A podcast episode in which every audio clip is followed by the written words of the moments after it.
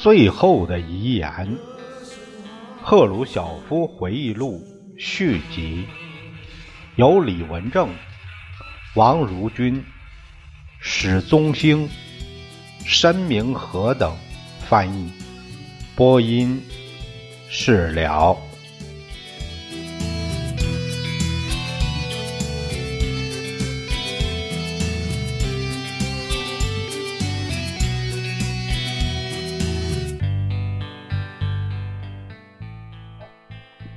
国内战争后，我工作的矿山那儿有一个公共厕所，但被矿工们弄得肮脏不堪。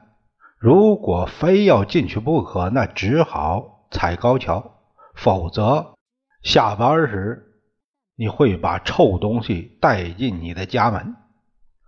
我记得有一次，我被派去安装矿山设备。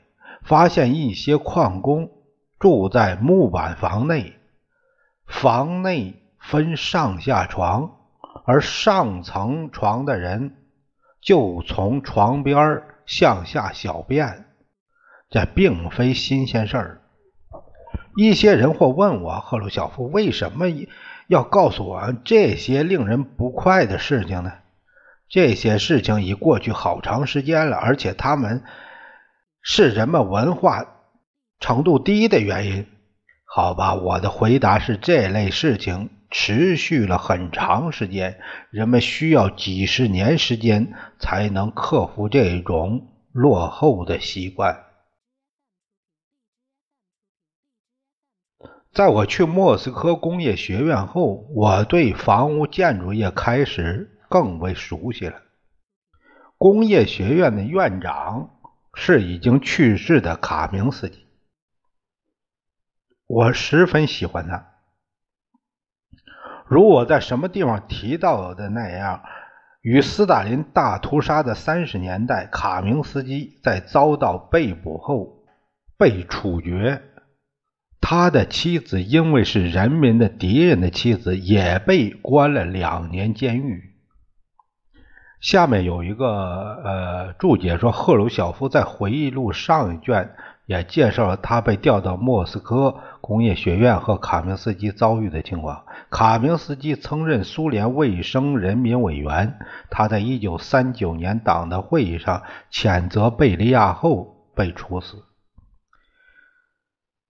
就在前几天，卡明斯基的遗孀还打电话祝贺我的生日。他的电话让我想起了我在工业学院的时候。我读的是冶金专业。我到工业学院后一年，课程上增设建筑工程学。这样，当我和师生们开会时，就接触到了这一学科。我还记得，当中央委员会决定招收愿意学习建筑专业的学生的意见下达后。很少有学生愿意转向这个领域。我承认，对这一意见我并不热心。首先，招收学生是以自愿为主，可反应如此冷淡，只好强迫学生转到建筑呃系这方面来。我一九三二年离开工业学院之后。成为斯莫斯科党委第二书记，我和建筑行业的关系更加密切了。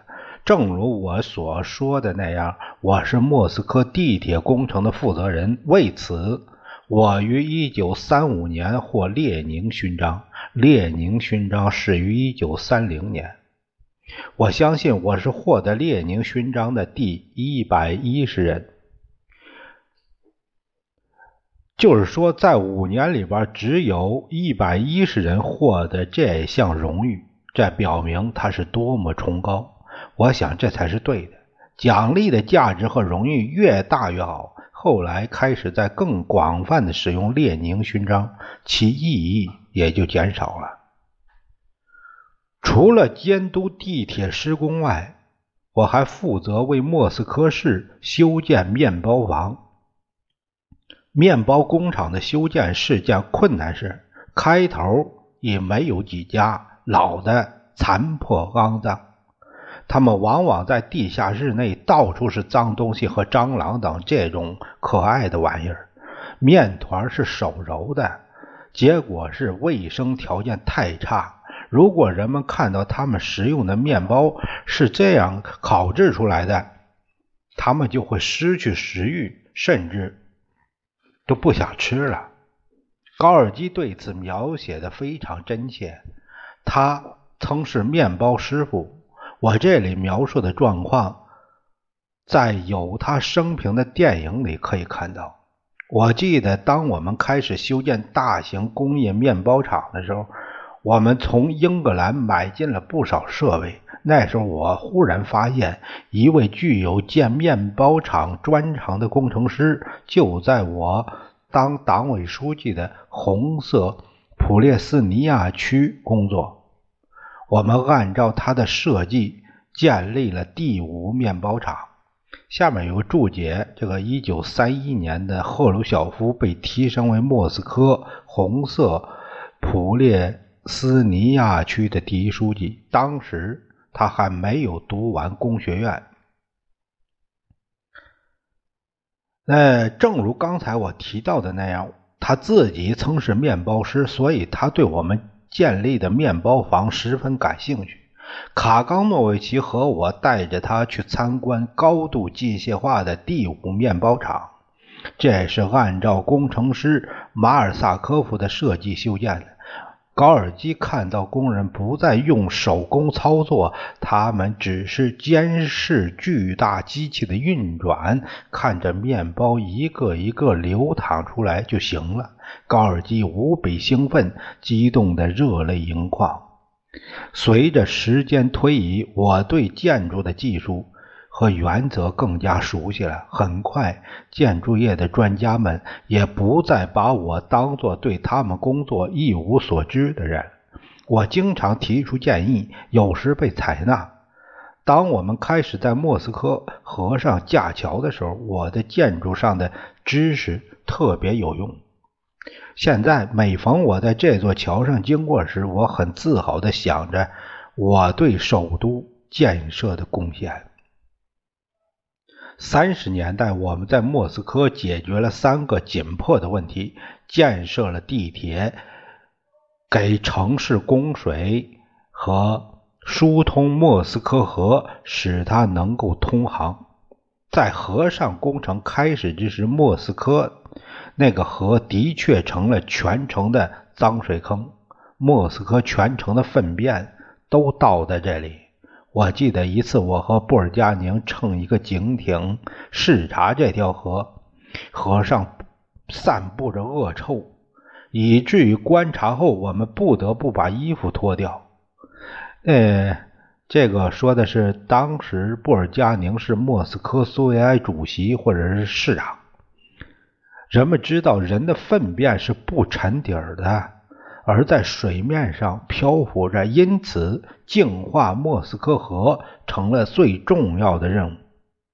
我们从伊斯特拉镇附近的水库里取得饮用水，那时我们的方法相当原始。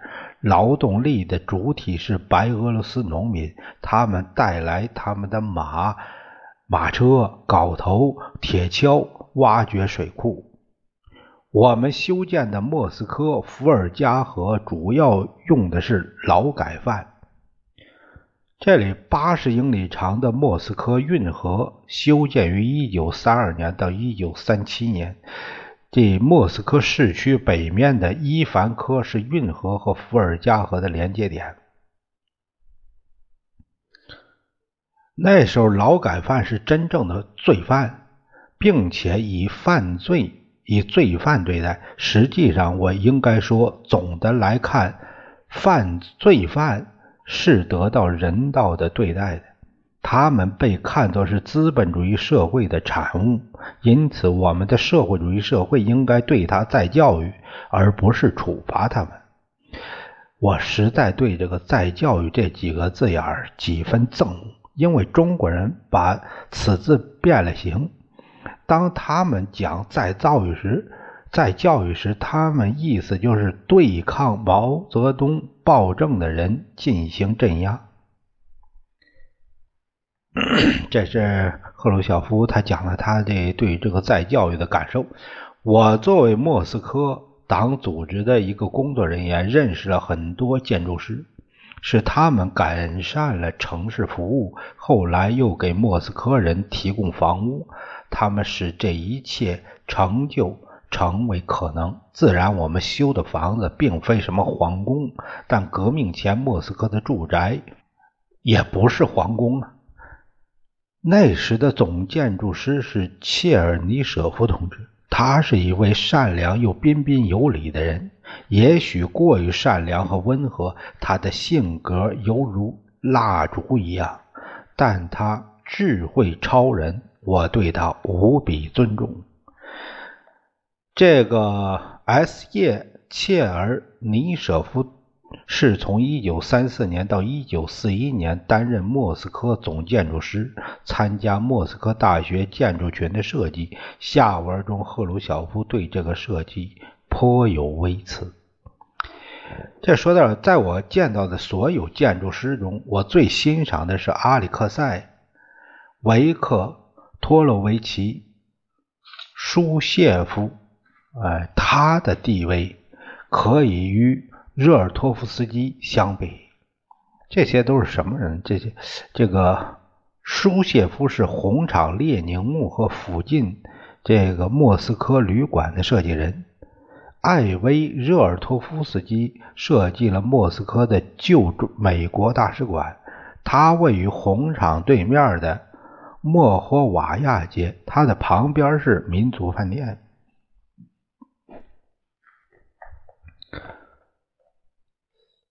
舒谢夫和热尔托夫斯基都是苏联建筑学的巨匠，一些人喜欢这一位，哎，另一些人呢喜欢另一位。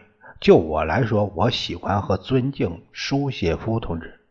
我记得我们在讨论莫斯科地铁第一线的内部设计时，舒谢夫对红门站的装饰设计提出很有见地的意见。那是由著名的列宁格勒建筑师福明设计的。讨论时，福明也在场。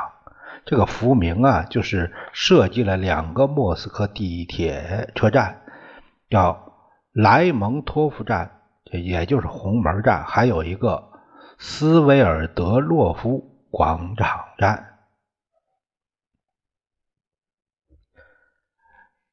舒谢夫说：“关于这个站，我能说什么呢？这是由大师福明院士设计和施行的方案。但我不得不说，一眼看去，整个内部装饰的色调犹如一块血红色的生肉。福明看上去好像有什么人在他头上浇了一桶滚开的热水。任何到过莫斯科地铁红门东站的都知道。”舒谢夫的话完全没有错。如我们所有的地铁站一样，红门站是装修的很差的历史纪念碑。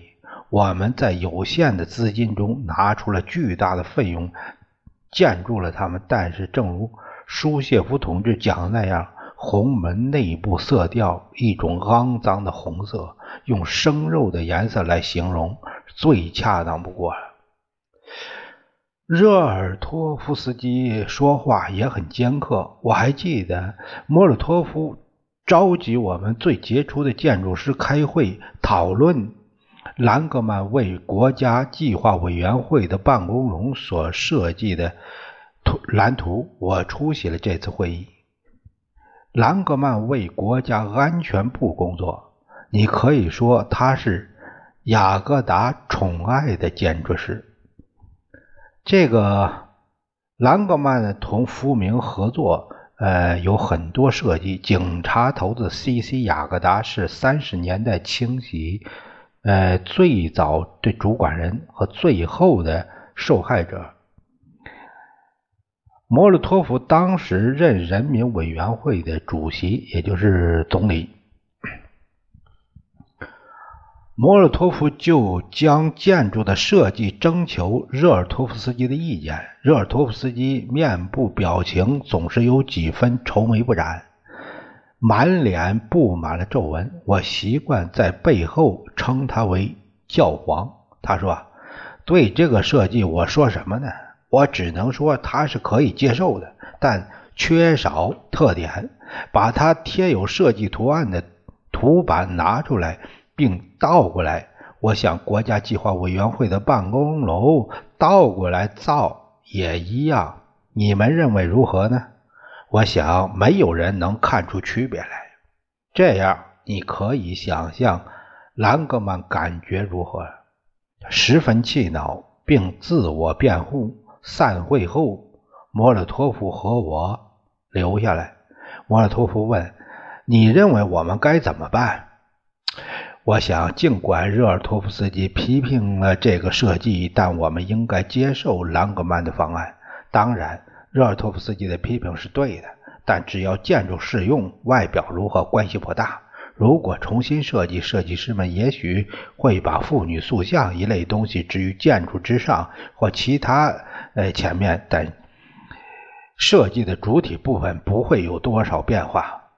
在这所办公楼修建完之后，我不认为它在美学上有什么不可接受的地方，是一座完全可以接受的建筑。当我回顾起我到莫斯科的最初年代，我记得那是令人激动的，可又十分困难的时期。就物质环境来说，人们生活在匮乏之中。我不想从我在顿巴斯当工人时的生活。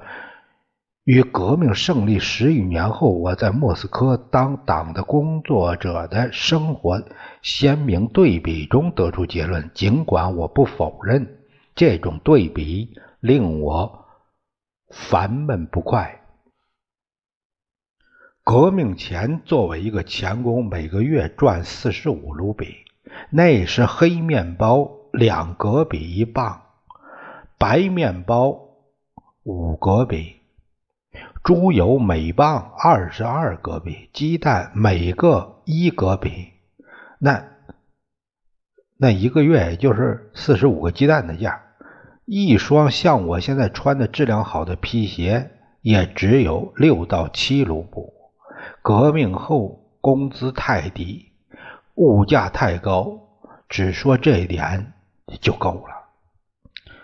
我们没有让物质生活的困难弄得灰心丧气。我们经常谈论是狂热的工作，虽然有时狂热意味着牺牲自由时间和个人生活，这都是为了社会主义，为了革命，为了工人阶级和未来。如果一些人仍然不得不生活在半饥饿状态，但我们还可以指望未来。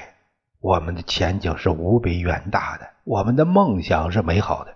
赋予创造力和鼓舞人心的力量，它鼓舞我们去接受斯巴达式的生活和自我牺牲，它鼓舞我们全力以赴去改善我们的公民生活的物质条件。最重要的是盖房子，盖盖盖。但是在三十年代，修建住宅并没有得到优先考虑。这种状况一直延续到战后结束。我担任党和政府首脑时期，在斯大林派我到乌克兰最初年代，我没有关心建筑业那个机会。斯大林专门指示我要集中搞农业，我也知道最好不去违反斯大林的要求。但战争之后，我别无选择，只好用主要精力进行基辅重建工作。在德国占领者的手里，基辅遭到严重破坏。他们侵占基辅不久，希特勒分子就炸坏了基辅的主要大街——克列夏季克街。这是盖世太保的阴谋之一。他们企图让当地居民把爆炸。看作是乌克兰游击队的破坏活动，这样欺骗基辅公民与德国人合作。就在我们快解放基辅时，我亲眼看着谢夫钦科大学被烧掉了，大学图书馆被烧掉了。总之，重建的工作很多。我从莫斯科请来一些建筑师到基辅来，同他们商量如何修复克列夏季克街和市内的主要建筑物。在来到基辅的建筑师中有阿里克塞维舒谢夫和维克托比莫尔德维诺夫，后一位是杰出的建筑师，也是一位国内战争期间入党的老共产党员。下面有一个注解说，在三十年代，莫尔德维诺夫在重建莫斯科过程中起了积极作用，特别是他发明了居民大院快速施工技术。战后，他担任建筑研究院的院长。我全力以赴参加基辅重建工作，我想使我们的工作成为乌克兰其他城市的榜样。我们召集义务劳动者，后来是。德军战俘清除废墟，我们不仅十分需要恢复城市服务设施，也需要住房。建筑材料十分缺乏，特别是砖、水泥和油漆。但我们没有因此而停止下来，在埋头苦干和富有想象力的工程师杰拉尔德和阿拉伯莫维奇同志的。帮助下，在短期内，我们取得很快进展。工程的主建筑师是亚历山大·弗拉索夫。我知道有人批评我们的工作，说我们在克列夏季大街上设置的装饰是些拙劣的玩意儿，但我不以为是如此。我想，在我结束修复时。克列夏季克是美丽的，很多人同意我的看法。我一直热爱基辅，我自豪的是，我为修复它的主要街道贡献了自己微薄力量。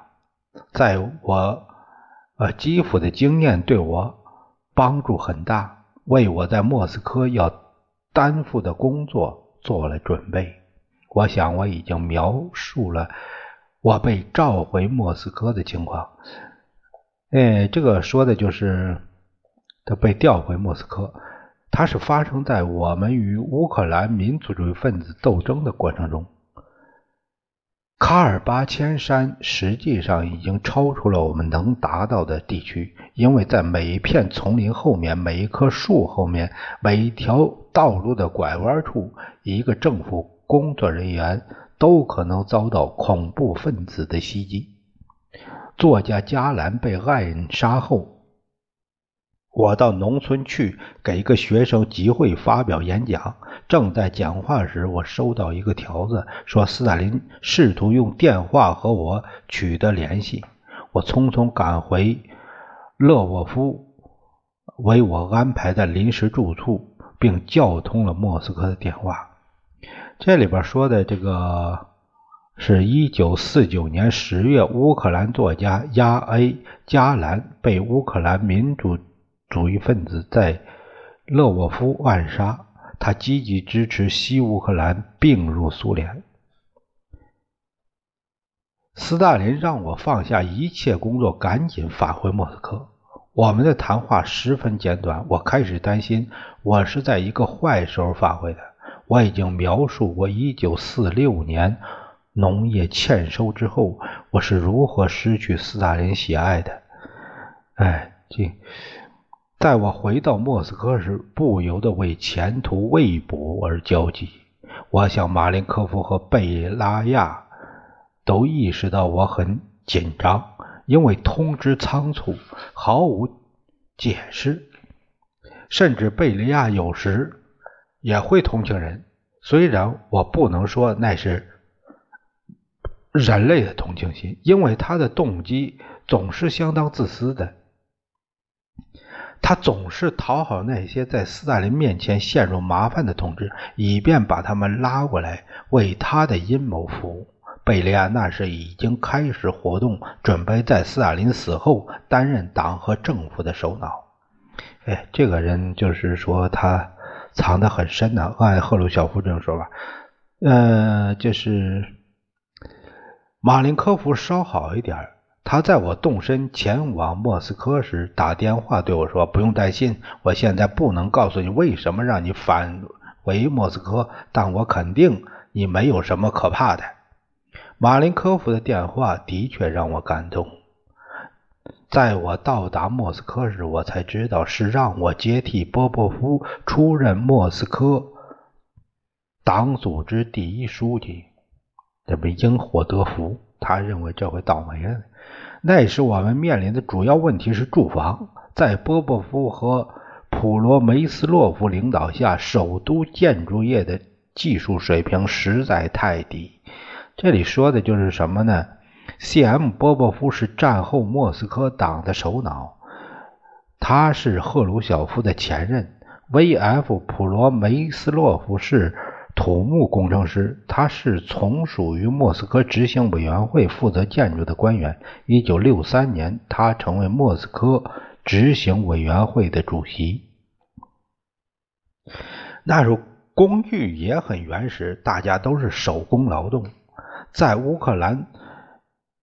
会使用水泥和砖瓦的地方，这里使用木料，因此莫斯科虽然耗费了巨大的人力，可远远呃不复需要。大多数修建起来一两层高的建筑，哎，都是木板房。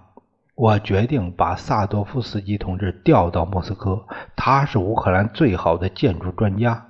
他对担任行政领导不大在行，可是一位第一流的工程师。他与科技界有很好的联系，我特别喜欢他，甚至现在他还经常打电话给我。听到他的声音，我总是很高兴。我们一起回忆那些我们共同在基辅和莫斯科相处的日子。萨多夫斯基和我与国家建筑管理局来往密切。管理局局长是一位十分受人尊敬的，名叫索可洛夫的建筑工程师。我与他在三十年代修地铁时就认识，和我一样，现在已经退休了。有两次我遇见他儿子，一次是当这位年轻人与他的妻子来索科洛夫在莫斯科河岸上的别墅的时候，他们顺便坐一只小艇来看我。索科洛夫的儿子是学建筑学的，可他现在是个画家。他与我们的宇航员列昂诺夫合作，画过几张外层空间的画。呃，这个有个解读，就是列昂诺夫 P.I. 别列耶夫是一九六五年三月乘日出二号飞船进入并轨，列昂诺夫做了首次宇航行走。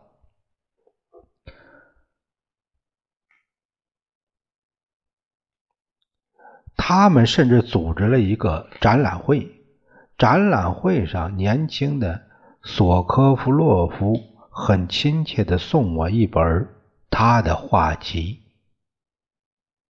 我到莫斯科不久，索科洛夫同志和我开了几次会，讨论混凝土预制件的应用。这是我的老朋友米哈洛伊洛夫教授极力主张的方法。这个米哈洛夫这个教授呢，是一个公路的工程教授，他担任莫斯科普列汉诺夫经济学院的技术科学主任。赫鲁晓夫在回忆录的原文稿中说，自从三十年代开始，他就是米哈伊洛夫的赞美者。战后，他曾把米哈伊洛夫召到基辅来，同他商量重建乌克兰首都问题。我赞成在我们建筑大会，呃，大会站呢采用这种方法，但出乎我的意料的是，索科洛夫不同意。我想他甚至把自己不满告诉了中央负责建筑的贝利亚。很自然，贝利亚反对我的意见。他总是出来反对政治局其他成员提出的任何新东西。他不止一次的扼杀新建议，然后改头换面，把它作为自己的意见提供给斯大林。